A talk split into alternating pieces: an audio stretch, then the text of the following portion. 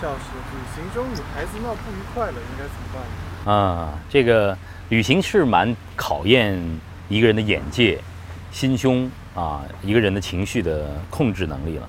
但是呢，在旅行过程当中啊，遇到不愉快的事儿又特别的正常。人们说这个，呃，一对爱人啊，在结婚之前要进行一次旅行啊，看看彼此到底是不是合适啊。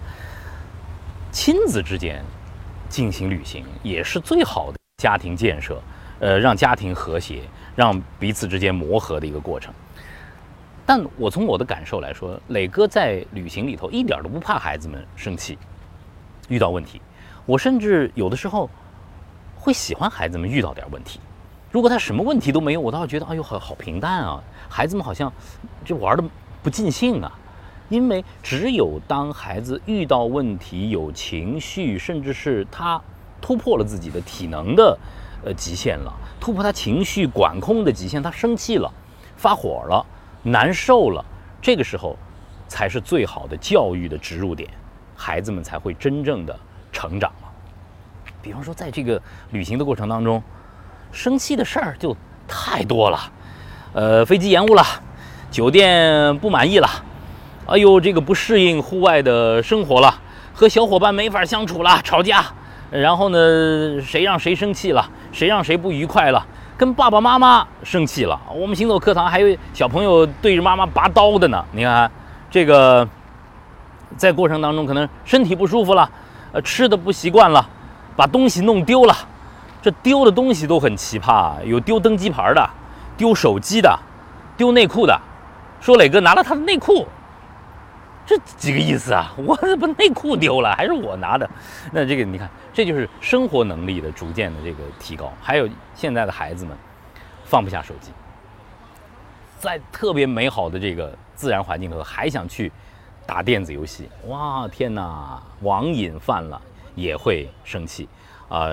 家长干涉不干啊，导师干涉呃，有可能也会有反弹。但我觉得，就这些时候，恰恰是。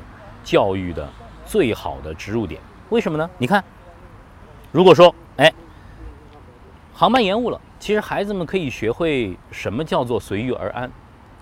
酒店不习惯，可以告诉孩子什么是能上能下。这个吃东西不惯，可以教会孩子们什么叫做入乡随俗。跟小伙伴发生冲突了，这是真正的知道分享和包容的时候。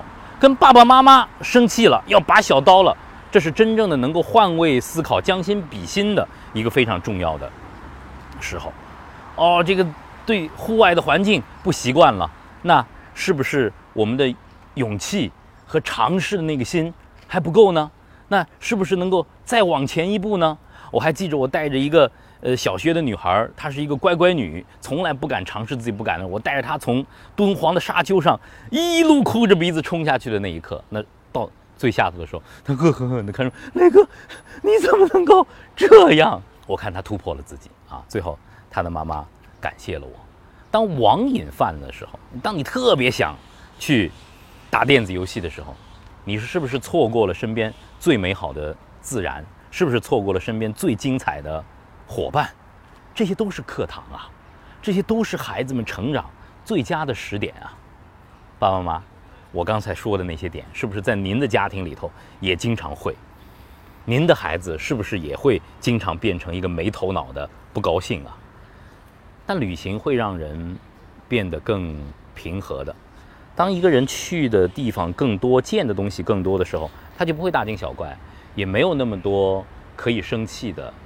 事情了，我想这就是旅行给人带来的变化，更开放、更包容、更平和。你希望你的孩子变成这样的一个不太生气的、平和的、包容的孩子，那么就在旅行当中好好的磨练他，让他在磨练碰撞中成为更好的自己吧。